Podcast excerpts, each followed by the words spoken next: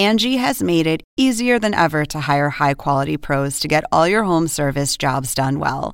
Just bring them your project online or with the Angie app, answer a few questions, and Angie will connect you with local pros who match your specific needs. Or book a service instantly at an upfront price. So join the millions of homeowners who use Angie to care for their homes and get your next home service job done well. Download the free Angie mobile app today or visit Angie.com. That's A N G I.com.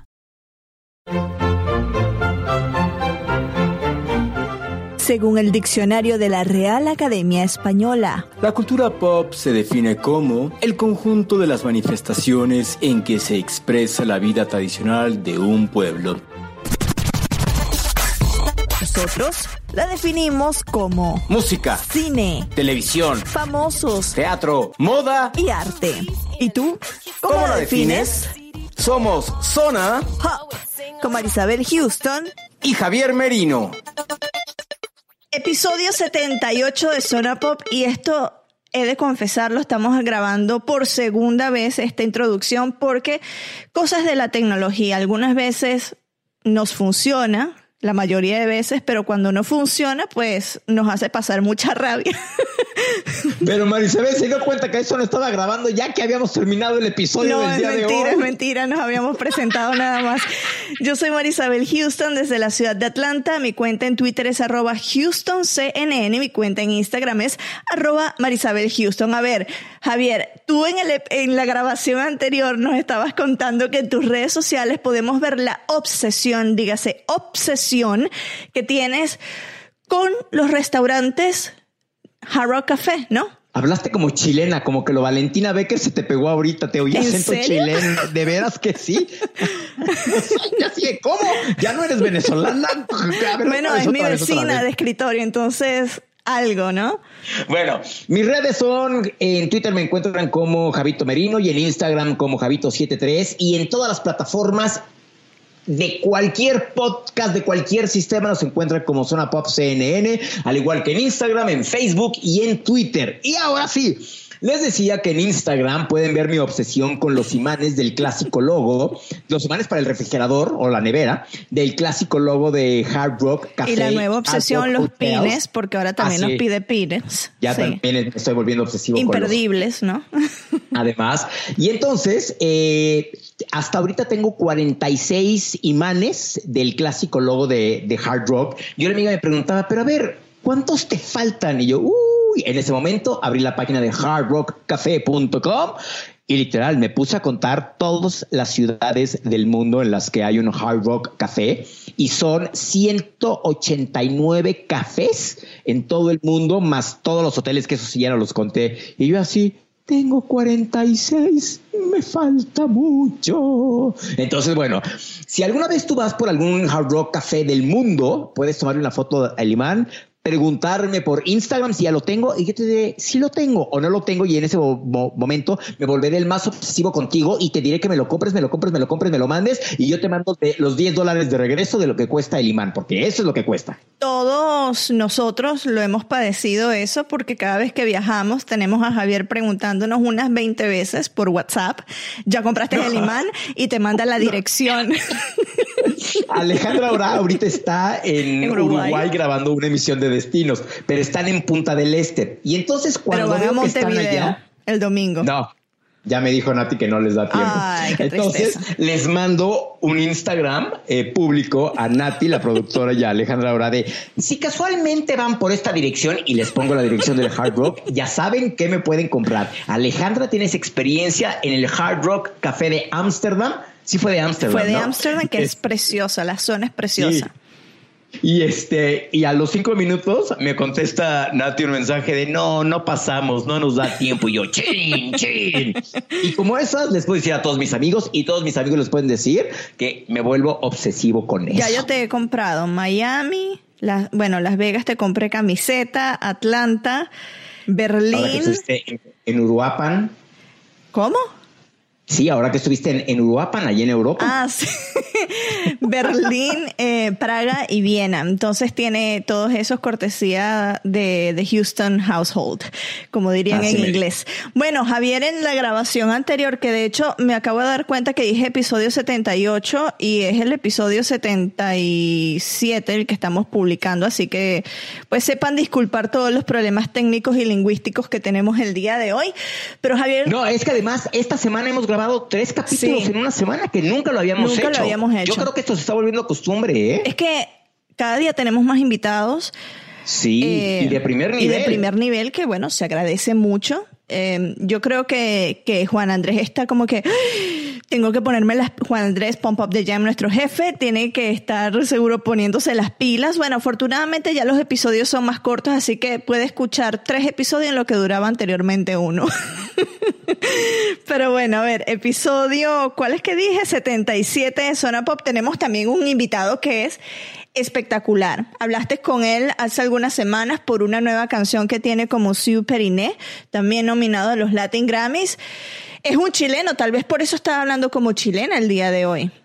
¿Te emocionaste? yo creo que sí. Él es, fíjate, yo no sabía su nombre completo y se los voy a decir en este momento. Luis Alberto Cuevas Olmedo. O mm. sea, hace Beto Cuevas. Beto Cuevas, claro. Beto Cuevas de toda la vida. Sí, así es como todo el mundo lo conoce. Y platicamos con él porque está lanzando un sencillo de nombre Rosas en el Lodo. Oye. Qué simpático Beto Cuevas. ¿eh? Yo, yo nunca, había, nunca lo había entrevistado eh, y platicamos. Fueron creo que como 15 minutos de entrevista, muy simpático, muy agradable y al final cuando le dije que te mandara un saludo, ahora escuchemos el saludo que te manda Beto Cuevas. ¿Cómo estás, Marisabel? No sabes cuánto lamento que no hayas estado acá, pero espero de todo corazón conocerte en persona muy pronto, cuando vaya quizás allá a Atlanta o cuando nos crucemos en algún lugar del mundo. Te mando un saludo. Y por cierto, le quiero mandar un saludo a Morgana Mortel, que esto nos hizo reír un día entero a Javier y a mí cuando colocamos ese saludo, que muchísimas gracias Beto Cuevas por el saludo. Ojalá que nos podamos encontrar, pero le quiero mandar saludos a Morgana Mortel porque cuando escribió esto en nuestro Facebook, ¿Pero qué fue lo que escribió? No, bueno, pero es que yo, les quiero decir, yo lloraba de la risa en la redacción de CNN en español y todo el mundo se preguntaba, ¿pero qué le pasa a esta mujer? Y entonces ella pregunta a quién, es Marisabel. Ella es legendaria entre nosotros. y a lo que yo le respondí, hola Morgana, mucho gusto. Soy Marisabel, la presentadora junto a Javier Merino de este podcast. Un placer y bienvenida a la familia Zona Popera.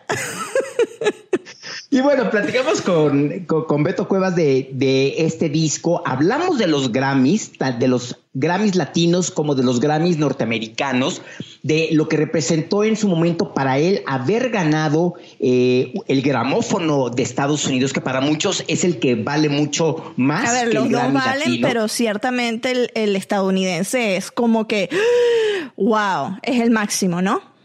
Exacto, sí, es, es el máximo galardón, aunque también para la industria latinoamericana es muy importante el Grammy Latino, pero para algunos cantantes es más importante estar nominado e incluso ganar el Grammy de Estados Unidos, ¿no? Pero bueno, escuchemos la, la entrevista para que vean ustedes qué sencillo, qué simpático es.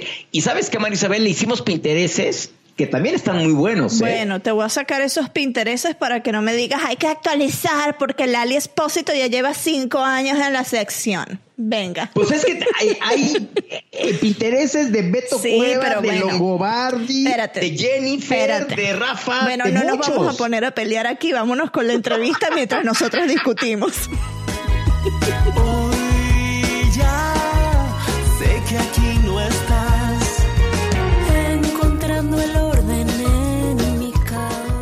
Rosas en el Lodo, nuevo sencillo, a con Messier Periné. ¿Cómo fue trabajar con ellos? No, maravilloso trabajar con ellos. Yo no los conocía, me los presentó una persona aquí de mi management, me dijo, escúchalos, los escuché, me encantó la voz de Catalina y luego escuché uno de sus conciertos que tienen en YouTube y me enamoré de la banda.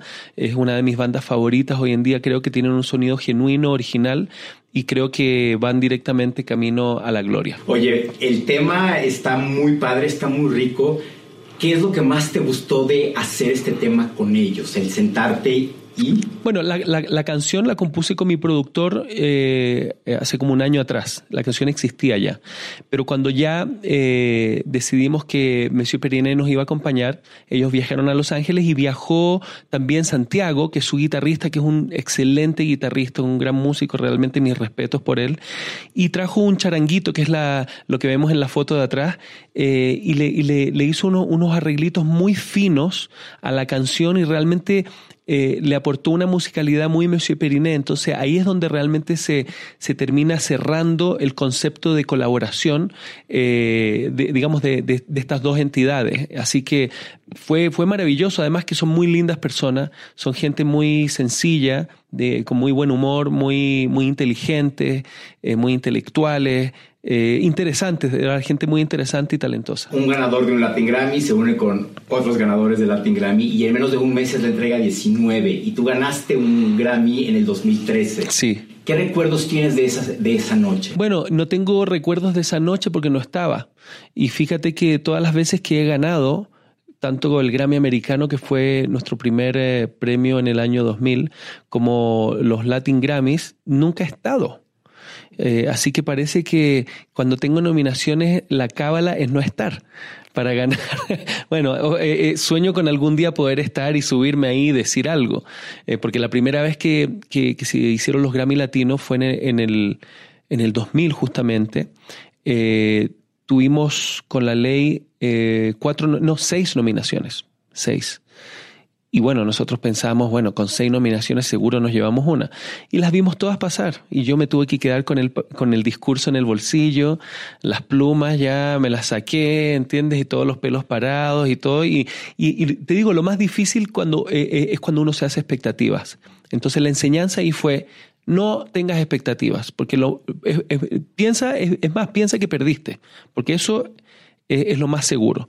Y si te sorprende que ganaste, es lo más lindo cuando, cuando es una cosa que no espera, como nos sucedió con el Grammy americano, no lo esperábamos, estábamos en una conferencia de prensa un día previo a nuestra presentación en el Festival de Viña y de repente aparece en la conferencia de prensa un periodista gritando ganamos, ganamos, y yo digo, ¿Qué? ¿Quién estaba jugando hoy? Yo pensaba que era un partido de fútbol y dice, no, la ley, ustedes ganaron el Grammy americano.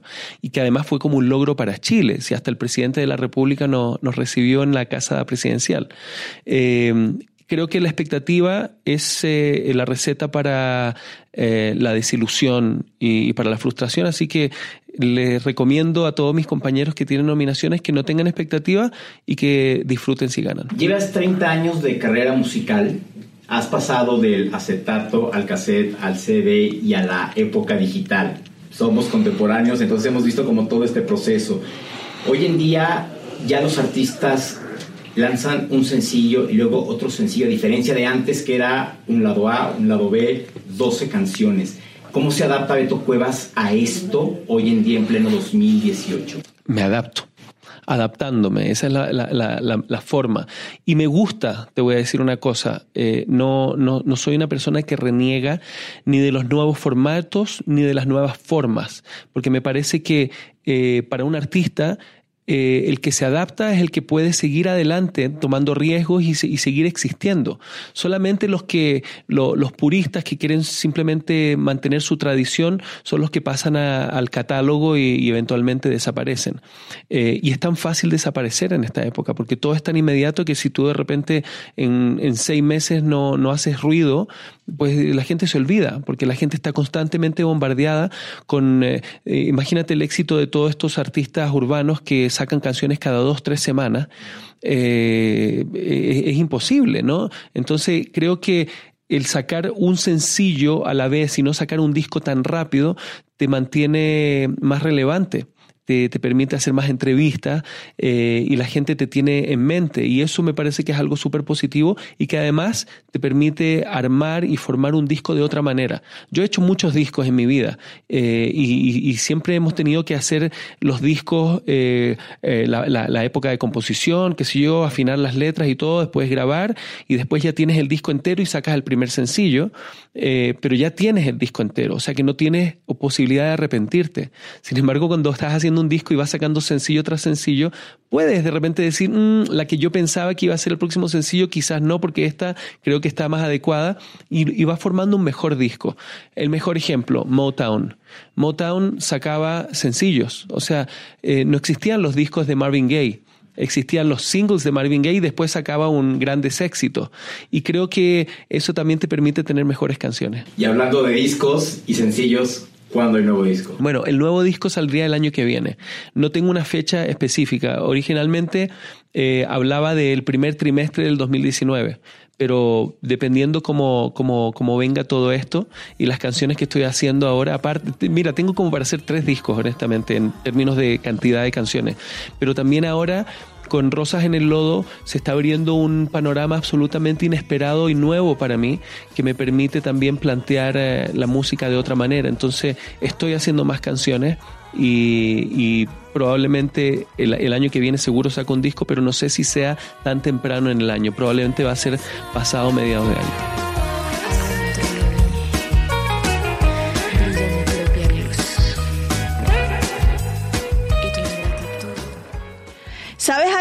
Me gusta a mí bastante, Javier? Que yo creo que es la ventaja que tenemos con el Internet y con las redes sociales es que logramos conocer a personas y de alguna manera enamorarnos de su arte, como lo hizo Beto Cuevas, que nos acaba de decir que gracias a un concierto que vio en YouTube de Monsieur Periné, es que se enamoró de la banda, ¿no? Y eso a mí me parece fabuloso, me parece fabuloso que gracias al Internet, a las redes sociales, a, lugares em, en, en la red como pues los podcasts, etcétera, gente se esté conociendo, pero se esté conociendo y esté formando o esté haciendo cosas creativas. A mí me parece eso espectacular. Es lo bueno del Internet. Sí, la verdad sí, diría mi abuelita que son cosas del diablo, pero pues son cosas muy buenas. O sea que literal, hoy en día ya no, ya no puedes vivir uno sin internet. Es más, ¿te acuerdas? Y no sé si a ti te tocó, pero cuando empezaba el internet que, que se marcaba desde tu computadora y Sí, lo detestaba ese sonido. Y el número, ¿no? Y que querías bajar una foto y salía rayita por rayita, ¿te recuerdas? Sí, sí, exacto. Y que alguien iba a llamar por teléfono y tú, no llamen, me van a descolgar el internet. Y es más, en ese momento cuando Napster era lo único que había para bajar música, obvio, pues no existía la banda alta, ni el wifi, ni nada. Tardabas, tres días en descargar una canción. Una canción. Dejabas la computadora a las 10 de la noche hasta las 7 de la mañana, literal bajando una mendiga canción. Sí. Una mendiga canción. Y cuando no se bajaba completa, tú a las 8 de la mañana así de dejé toda la noche la computadora y nada. Te salía el sempieterno y famoso un segundo, que es el segundo más largo de la historia, ¿no? Sí, sí, sí, sí. Pero cómo era bueno Napster, ¿eh? ¿Tú, bajabas canciones de Napster? Ay, es que no recuerdo si usé Napster o no. Era lo único que existía en esa época. O sea, en cuanto a música, fíjate las opciones que tenemos ahorita. Apple Music, Spotify, eh, tenemos YouTube Music. O sea, hay unas opciones diversas. Bueno, el mismo YouTube que la gente lo utiliza para escuchar canciones. Oye, qué bueno que hemos avanzado porque durar un día entero bajar una canción, imagínate un álbum de 18 canciones como el de Carlos Vives, que acaba, que acaba de ganar un Latin Grammy, eso sería imposible. 18 días bajando Sí, no, no, no, no. O sea, simplemente no. No, no, no. Así que, muchachos, les habla un ruco. Vean lo que tienen y lo que yo tuve de internet. Sí, sí. Em, agradezcan la evolución tecnológica. ¿Te recuerdas los celulares que no había, o sea, no teníamos ni mensajes de texto en una época? Y obviamente menos WhatsApp. Lo que teníamos era la culebrita para jugar en el, Nokia. Único juego, El único juego en el Nokia, exacto. O sea, exacto, era lo único. Y cuando salió la BlackBerry era... o, sea, la obsesión de todo el mundo. Porque todo el mundo quería un BlackBerry. eras un super alto ejecutivo de una empresa si tenías una BlackBerry. O sea, porque no cualquier hijo de vecino tenía uno. Oye, esto se convirtió en un podcast tecnológico. Tenemos que invitar a, Guillermo Arduino para hablar de esa evolución de los teléfonos inteligentes, que es lo que ahorita usamos para grabar, porque mi audio lo estoy grabando en un programa en iPhone, estoy grabando a Javier a través de una computadora, estoy usando Skype, o sea, la evolución tecnológica es maravillosa. ¿Sabes pero qué? Bueno, pero, pero no solo a Guillermo, también vamos a hablarle a Samuel Burke. Ay, Samuel es excelente, sí. Sí. Y tenemos tiempo, desde la boda real no hablamos con él. Exacto, sí. Ya tiene sí, que sí, salir. sí. Pero vamos a ver en qué parte del mundo está, porque él se la pasa entre Dubai, o sea, es- es Tailandia. Yo quiero las millas que él tiene en, en su bueno. cuenta. Bueno, bueno, imagínate nomás. A ver, ¿en qué quedamos? Ay, estoy viendo los Latin Grammys, la, la ceremonia previa, y estoy muy contenta, Javier, te lo he dicho diez veces. ¿Por qué? ¿Por qué? ¿Por qué? Porque Linda Briseño, que la entrevistamos aquí en Zona Pop, acaba de ganar, se acaba de convertir en la primera mujer, en la primera mujer y además es venezolana, hashtag del más allá, en ser reconocida como productora del año. Ella estuvo con nosotros, ya les voy a decir, en el episodio 73. Linda Briseño, Ella poco, Brick, hace poco. Lo publicamos la semana pasada. Entonces tienen que irlo a escuchar. Eh, vale la pena, conozcan su historia, búsquenla también en, en YouTube, en Spotify. Creo que también está en Apple Music con la canción 11, 11, el número 11. Escuchen la canción porque es, es espectacular, te, te hipnotiza, ¿no? La voz de ella y qué orgullo de saber que alguien que entrevistamos, que es venezolana y que tiene un talento y produce en su casa, que no tiene una disquera detrás, no tiene un estudio detrás, haya ganado y haya sido reconocida por la academia por la labor que hace, porque es puro talento y, y pura pasión. Así que felicidades, Linda. Estamos muy contentos y esperamos tenerte ya pronto aquí de nuevo para que nos cuentes de, del premio. Y sabes que eso también habla muy bien de la academia, ¿eh? Porque están premiando, o sea, no tienes que tener un gran estudio en Los Ángeles, en Miami, en la Ciudad de México, en Buenos Aires, en la sala de tu casa. ¿Sí? Es en la sala de tu casa. yo decía, yo estaba muy nerviosa, decía, esta categoría es muy difícil y que haya ganado una mujer, yo estoy muy orgullosa. Y además porque la ¿cómo no? entrevistamos. Y que estuvo con nosotros, además. estuvo con nosotros. Eso es lo mejor, eso es lo mejor y lo más chido. Sí. Bueno, este episodio ya se está haciendo largo, así que mejor que lo vamos despidiendo, ¿no? Así, yo soy Javier Merino desde la Ciudad de México. Mi cuenta en Twitter es arroba Javito Merino y en Instagram me encuentran como Javito73. Y yo soy Marisabel Houston desde la ciudad de Atlanta. Mi cuenta en Twitter es arroba HoustonCNN y mi cuenta en Instagram es arroba Marisabel Houston. Recuerden que pueden seguirnos en Twitter, Facebook e in- Instagram. Somos arroba Zona Pop CNN en Apple Podcast, en Google Podcast y en Spotify tenemos el mismo nombre, Zona Pop CNN. Y recuerden visitar nuestra página web cnne.com barra Zona Pop. ¡Qué bonito! ¡Qué bonito! Chihuahua, Chihuahua. Y pues nos estamos escuchando la próxima semana. A ver cuántos episodios nos echamos en la próxima semana. Oye, a ver si, si terminamos haciendo el episodio sobre Thanksgiving, porque ya la semana que viene es eh, Acción de Gracias y queremos hacer uno. Usted, ya después si decidimos hacerlo, lo va a escuchar sobre el famoso desfile de el Día de Acción de Gracias, que no sé si en América Latina lo ve. ¿En México se ve ese desfile, Javier? Nah. ¿No? No, Pero es no, algo no, muy no. tradicional de acá de Estados Unidos y tenemos también público estadounidense que, que bueno, que seguro va a querer enterarse un poquito de esto. Vamos a ver Y a quién que- invitamos. Hay que hablar con Mary Saint Anna, que Ay, es la corresponsal de Nueva York y que siempre cubre este desfile Todos para que nos años. hable de él. Claro, todos los años ha estado allí. Bueno, nos escuchamos la semana próxima. Feliz fin de semana a todos. Adiós.